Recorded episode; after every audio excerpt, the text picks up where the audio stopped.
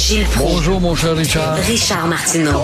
Petit lapin. La rencontre. Point à l'heure des cadeaux. Je serai pas là, là à vous flatter dans le sens du poil. Point à la ligne. C'est très important ce qu'on dit.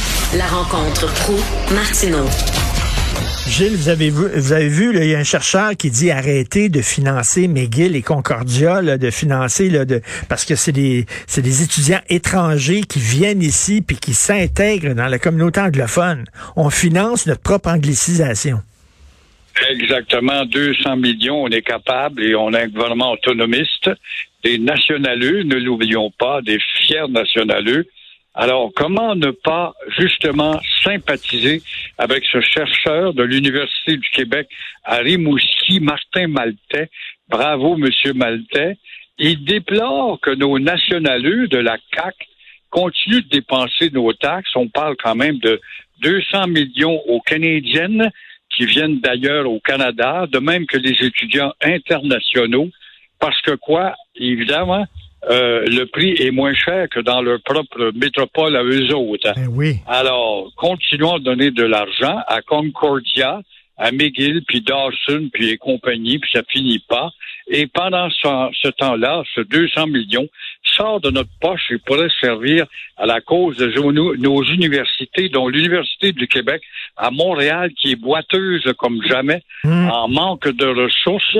Alors, c'est inquiétant. S'il fallait que l'Université du Québec à Montréal, c'est vrai que les constitutions vont bien, Rimouski, Sherbrooke ou ailleurs, ça va bien. Mais pour Montréal, s'il fallait que l'UQAM ferme, ben, ce serait un trou énorme dans la capacité de nos jeunes qui appartiennent à des familles souvent euh, malaisées, qui sont pas financièrement euh, favorisées, d'aller dans une institution de haut savoir. L'UQAM est quand même forte en matière de comptabilité, de sciences politiques et d'autres peut-être facultés de droit notamment. Alors, est-ce qu'on va laisser ça aller sous prétexte qu'on se doit d'accorder un privilège à notre bonne petite minorité et à nos Canadiennes qui euh, se lamentent constamment? Alors, y a-t-il une volonté? C'est là la question. Alors, Pascal Ben, Derry, oui. qui est une fille bien, est consciente, Ouais. mais elle est dans un parti de trouillons. Alors, on voit bien que l'autonomie insignifiante euh, de Legault qui prend son temps à l'élargissement, à, travailler à l'élargissement de l'autonomie, ce sont des farces.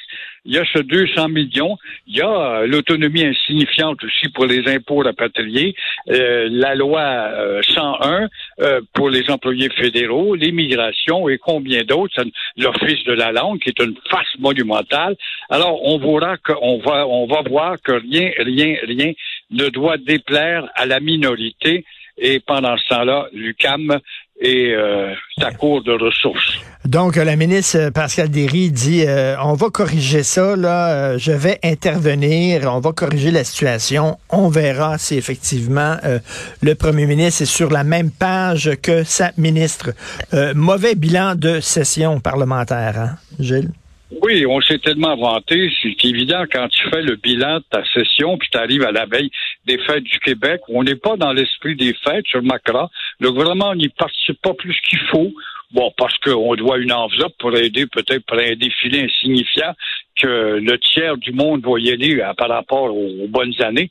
Alors, permettez-moi de souhaiter quand même de bonnes happy holidays, very happy vacation euh, aux membres de, de nos fiers nationaleux de la CAC. Parmi ceux-là, il y a Christine Fréchette qui est venue se vanter et euh, qui nous a dit, elle nous a dit, tu te rappelles, on l'a répété tous les deux, surveillez le 1er juin, vous allez voir le 1er juin, surveillez le 1er juin. Alors, on a vu ce que ça a donné.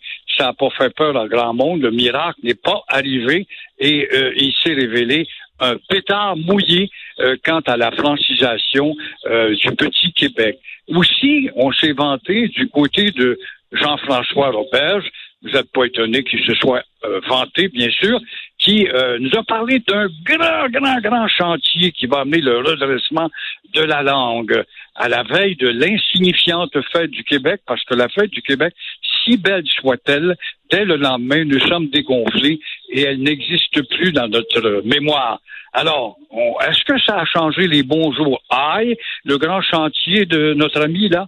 Est-ce que nos jeunes ont décidé de se mettre à l'apprentissage et de dire oui, vous avez raison, monsieur le ministre, on est menacé? Quant à la publicité de Roberge, il en a mis un paquet dans la persuasion. La persuasion, on a vu ce que ça donne, absolument rien. Mais euh, est-ce qu'elle a atteint justement euh, les euh, Church Pub Street à Verdun? Et je te donne des exemples que j'ai vus hier. Anytime Fitness. Comment est-ce que tu peux avoir le front? Il y a deux semaines, ça n'existait pas. Je vois ça, là, sur la rue Jean Talon. Ça vient d'ouvrir. Il est allé quelque part à la ville. Il est allé à l'office pour demander une raison sociale. Comment tu veux l'appeler, ton commun? Anytime Fitness Studio de conditionnement. C'est en français, en dessous quand Ah même, oui. Monsieur Pro. Ah oui. Ça, c'est à cause des neiges. Et, et aussi, euh, à part de, un autre que j'ai vu hier, à l'île des Sœurs. C'est inimaginable, ça finit pas, ça finit pas. Euh, Happy Holiday et n'oubliez pas aussi euh, de citer Camille Lorrain, il n'y a pas de doute. Et en terminant, les Acadiens souhaitent changer le nom de l'Université de Moncton. Pourquoi? Ça, c'est un peuple fier, les Acadiens. Ils savent que 1755, c'est une page honteuse et douloureuse dans l'histoire, l'une des pires. Alors voilà qu'il y a un comité de citoyens en Acadie qui aimerait bien que l'on change le nom de l'université Moncton. Pourquoi? Parce que Moncton, c'est un être abject. Qui était-il Moncton? C'était le bras droit de Laurence. Il a été un être impitoyable, lui aussi, dans la bousculade des Acadiens qui étaient au champ quand on les a rentrés à bord de, de galères pour les amener, justement, les éparpiller en Louisiane et le long de la côte américaine. Alors, euh, ce monsieur Moncton, évidemment, le bras droit de Laurence, James, son prénom, euh, s'était même fait réprimander, malgré sa grande réussite de déportation.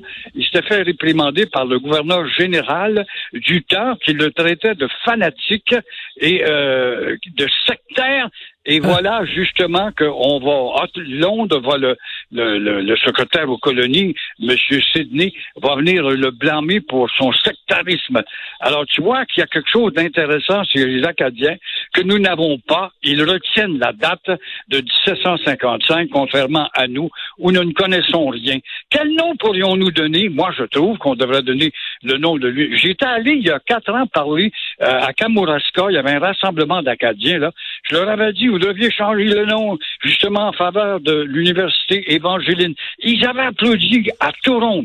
Mais s'il y a d'autres suggestions à faire, ça pourrait être Antonine Maillet ou encore euh, l'université de Sagouine, je ne sais pas, mais il y a assez de culture identitaire dans cette population qui est menacée, mais qui se bat encore, contrairement à nous autres, pour la récompenser. Antonine Maillet, euh, qui vivait sur la rue Antonine Maillet.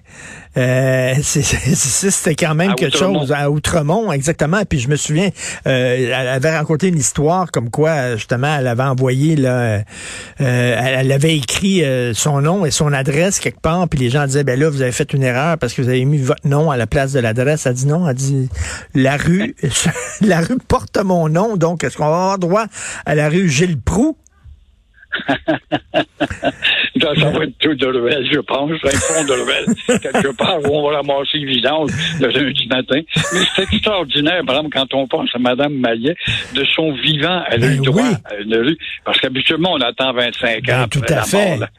Ah, mais, Tout à fait. écoute, elle, elle avait eu le prix Goncourt, puis là, on, lui, on a décidé de lui donner une rue de son vivant, ce qu'on fait jamais. Donc, elle vivait sur la rue qui portait son nom. C'est assez particulier. Euh, merci Écoute, beaucoup. avoir le prix Goncourt, là, est-ce que c'est pas justement un prix de noblesse?